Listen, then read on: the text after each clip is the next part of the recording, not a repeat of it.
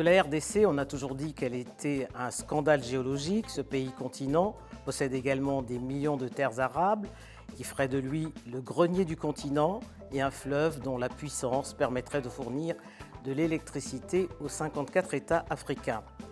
À cette terre bénie des dieux, il a manqué depuis 63 ans une vision pour faire de la RDC une superpuissance panafricaine, voire mondiale. Junior Mboui, bonjour. Denise Poté, bonjour. Pour l'expert financier que vous êtes, à quel moment avez-vous été interpellé par le paradoxe de la RDC qui fait que la réalité sociale et économique est à milieu du potentiel de ce pays? Alors tout d'abord, moi j'ai une expérience d'expert financier au niveau international qui m'a permis de voyager aux quatre coins du monde. Et basé de mon expérience à la fois professionnelle mais aussi personnelle, en voyant comment les autres États dans le monde se développent, et au regard des potentialités de la RDC, cela m'a interloqué et m'a légitimement en fait posé des questions qui m'ont permis en fait d'écrire ce livre aujourd'hui pour lequel je soutiens que c'est une superpuissance potentielle en devenir. Alors l'instabilité est une des causes que vous citez et qui expliquerait le retard du pays, mais la crise à l'est du pays remonte à 1997. Euh, qu'est-ce qui a entravé le développement euh, de la RDC jusqu'à cette date, puisque déjà Mobutu, à l'époque, avant 1997, avant sa chute, n'a cessé de vanter le grand Zaïre Alors effectivement, si on part sur euh, cette théorie, la RDC a eu du mal à se développer parce que je pense qu'elle a fait suite à des années post-coloniales de gouvernance, on va dire, un peu défaillantes. C'est-à-dire que les gouvernements qui ont été en place depuis l'indépendance n'ont pas été à la hauteur. Cumulé à ça, vous avez effectivement ce conflit que nous avons euh, à l'Est qui freine aussi le développement. Et moi, j'aime bien effectivement citer un auteur panafricain qui est Cheikh Anta Diop et qui dit que la sécurité précède toujours le développement. Et donc cette sécurité, cette instabilité qu'on a à l'est de la RDC est un facteur important qui fait qu'on a aujourd'hui du mal à décoller. Oui, mais l'instabilité, comme je le disais à l'instant, elle date de 1997. Avant, il n'y avait pas de crise à l'est. Alors, ce que je disais, il y a eu des gouvernements qui ont été euh, présents. Ils n'ont pas su, si vous voulez, mettre en avant le pays, ils n'ont pas su créer les conditions économiques, à la fois de stabilité, pour que ce pays se développe. Et aujourd'hui, on a les conséquences de ce retard qu'on a cumulé dans pas mal de secteurs.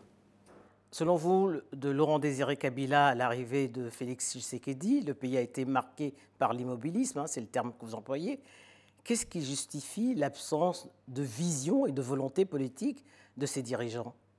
Alors je pense qu'effectivement, euh, ce qui s'est passé depuis euh, Laurent Désiré Kabila à aujourd'hui euh, Félix Tshisekedi, je pense que les gouvernements ont aussi euh, essuyé les retards cumulés depuis cette fameuse époque où il y a eu cette zaïrianisation de l'économie qui fait que les grandes entreprises ont quitté et ont déserté le pays.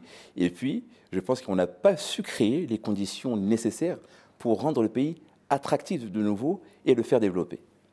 Mais est-ce que le principal tort des dirigeants congolais n'est pas de miser essentiellement sur les ressources minières et pas sur l'agriculture, alors que ce pays, l'agriculture représente dans le PIB 20% Alors, l'agriculture est un secteur qui est stratégique, qui mérite à être développé.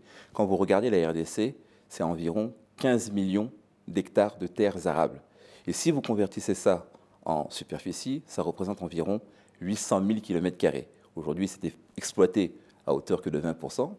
Mais figurez-vous que si on arrive à exploiter de manière optimale cette superficie, nous obtiendrons une capacité de nourrir 2 milliards d'individus dans le monde. Les Africains en premier. Les Africains en premier, bien entendu. Et sachant que je pense que l'Afrique tout entière doit euh, anticiper cet essor, ce développement, ce boom démographique que nous allons avoir dans les 25 prochaines années, puisque l'Afrique va devenir la première puissance démographique mondiale, avec 2 milliards d'habitants. Et je pense que l'agriculture doit être un socle, un secteur sur lequel les États africains doivent investir massivement. En parlant de la RDC, d'où viendrait le déclic?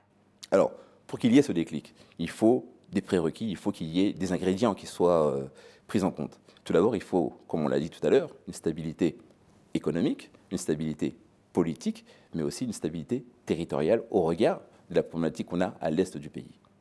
Alors, autre équation à, résoudre, hein, et qui demeure un, serpent de mer hein, depuis euh, Mobutu, c'est la question de la décentralisation. peut-on encore diriger et toujours diriger de Kinshasa un pays qui possède plus de 2 millions de mètres carrés et dont la population est estimée à 100 millions d'habitants? Effectivement, c'est un point qui est euh, très important. Aujourd'hui, Kinshasa, comme vous le dites, est une mégalopole de pratiquement 20 millions d'habitants. Donc il faut mettre en place des politiques de décentralisation pour que cette population qui est aujourd'hui très concentrée au niveau de Kinshasa se développe dans différentes régions. Donc l'enjeu infrastructurel est un prérequis et même indispensable à ce développement. Tous les, les constats sont là. Qu'est-ce qui manque pour que le déclic se fasse? Moi, ce que je dirais, c'est qu'il faut qu'il y ait une volonté politique dans un premier temps, et il faut aussi faire venir des entreprises pour que ces entreprises basées sur des modèles qu'on voit dans certains pays, qui ont délocalisé, qui ont créé des zones économiques spécifiques, justement. ces entreprises se développant dans ces zones va attirer les populations à quitter les grandes villes et désengorger Kinshasa. Votre livre paraît à deux mois de la présidentielle, hein, qui est prévue le, 20 décembre. 26 euh, candidats briguent la magistrature suprême. Certains d'entre eux l'ont-ils lu et qu'en ont-ils pensé? Alors, si certains d'entre eux ont-ils lu le livre, ça je ne peux pas vous, répondre. En tout cas, moi j'ai été à Kinshasa dernièrement pour faire euh, le vernissage et la promotion de, ce livre. Maintenant, il y a 26 candidats. Euh, dans mon livre, moi, au regard de mon expérience, hein, comme je vous l'ai dit, j'ai pris la focale la plus large possible, à la fois personnellement mais aussi professionnellement, pour essayer d'apporter une lecture singulière, aussi des clés de lecture sur ce que pourrait être la RDC et quels sont les points importants que nous devons mettre en place pour que le pays se développe. Alors, dans votre livre, vous citez Félix Tshisekedi, hein, euh, le président sortant. Euh, vous dites que les choses ont changé avec lui.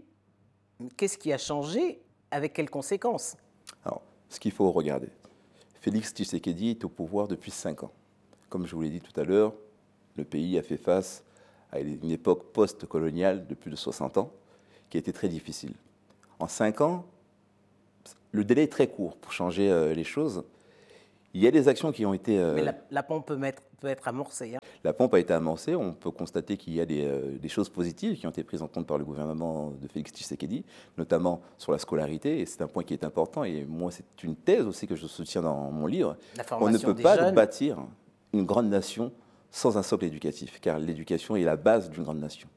Autre chose qui aurait changé avec lui alors, je vais vous prendre un exemple, hein, notamment euh, si vous regardez, il a pris euh, des mesures d'un point de vue euh, législatif en essayant de changer la magistrature pour que le Congo ait un cadre juridique qui soit approprié. Et ce point est très important. Pourquoi? Parce que si le Congo veut se développer demain, le Congo doit attirer ce qu'on appelle les IDE, les investissements directs étrangers. Et ces investissements directs étrangers vont apporter de l'emploi, vont créer des richesses, mais surtout vont augmenter les recettes de l'État. Et avec ces recettes, l'État devrait pouvoir allouer ces recettes à des postes stratégiques, tels que l'éducation, la santé, les infrastructures, et je dirais même la défense, puisque le Congo est aujourd'hui agressé à l'Est, donc il lui faut une armée qui soit digne d'un grand pays. Alors, à propos de recettes, dans votre livre, vous évoquez également la question de la corruption.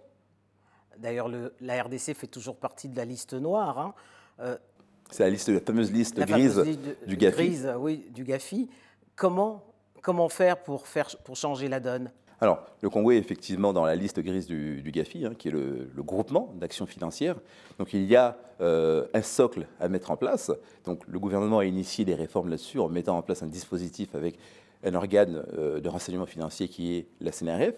On peut encore aller plus loin. Il y a des efforts qui doivent euh, être faits par le gouvernement et il faut encourager dans ce sens.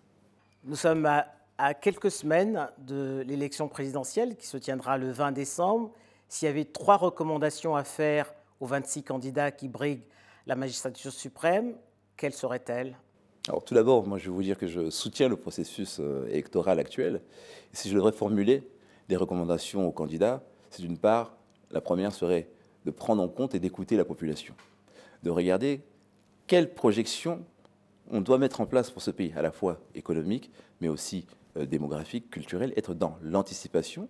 Et en dernier ressort, la dernière euh, recommandation que je pourrais formuler, c'est qu'il faut que ce processus électoral, les candidats doivent mettre en place des éléments pour qu'on soit vraiment dans un processus purement euh, démocratique.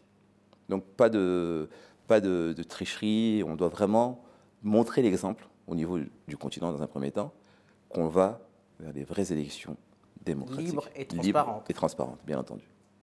La question de la CENI se pose toujours. Hein oui, tout à fait. La question de la CENI se pose toujours, mais je pense que le processus aujourd'hui est lancé. Les 26 acteurs aujourd'hui adhèrent euh, au processus électoral, donc il faut encourager, il faut appuyer la CENI dans, son, dans cette démarche. Pour la RDC se pose également la question de l'intégration sous-régionale. À quelle zone appartient la RDC La SADEC ou la CEMAC Alors aujourd'hui, c'est une question qui est encore en phase euh, d'interrogation. Mais ce qui est intéressant au-delà de tout ça, c'est de voir que la RDC a un rôle moteur au niveau de la région des Grands Lacs tout d'abord et aussi au niveau de, de l'Afrique, de par sa position, ses richesses et ce qu'il fait représente au niveau de l'Afrique. Donc je pense que dans les prochains mois, euh, il faudrait qu'il y ait une prise de position euh, du gouvernement sur quelle intégration régionale, mais cela doit faire face à des discussions et des débats entre les différents pays membres et voir aussi quel serait euh, l'intérêt de la RDC. Mais moi, ce que je dis, c'est que ce qui est important dans tout ça, c'est que la problématique de la RDC ne doit pas être considérée comme une propre problématique congolaise, mais une problématique africaine dans sa globalité. Je vous cite, hein, avec la maturité, l'expérience et même mon expertise professionnelle, je ressens désormais le désir et la responsabilité de m'engager sur ce territoire. Je veux le faire et le faire pleinement. Faut-il comprendre que le chef d'entreprise que vous êtes souhaite faire plus? Quoi et comment? Alors, moi j'ai acquis une expérience professionnelle, internationale. Aujourd'hui, cette expérience, en fait, je souhaiterais la mettre à disposition de mon pays d'origine. Donc, la question n'est pas de se dire que va devenir Julien Mbouy, mais c'est plutôt Julien Mbouy, je pense, fait partie d'une nouvelle génération d'hommes, de femmes qui ont des idées, et j'irai, si on fait appel à moi, là où je serai le plus utile. Tenté par la politique ou pas? Non, la question n'est pas de, de, dire si je suis tenté ou pas par la politique. Si on fait appel à mon expertise, j'apporterai mon soutien. Junior Mbouy, merci. Merci Denise.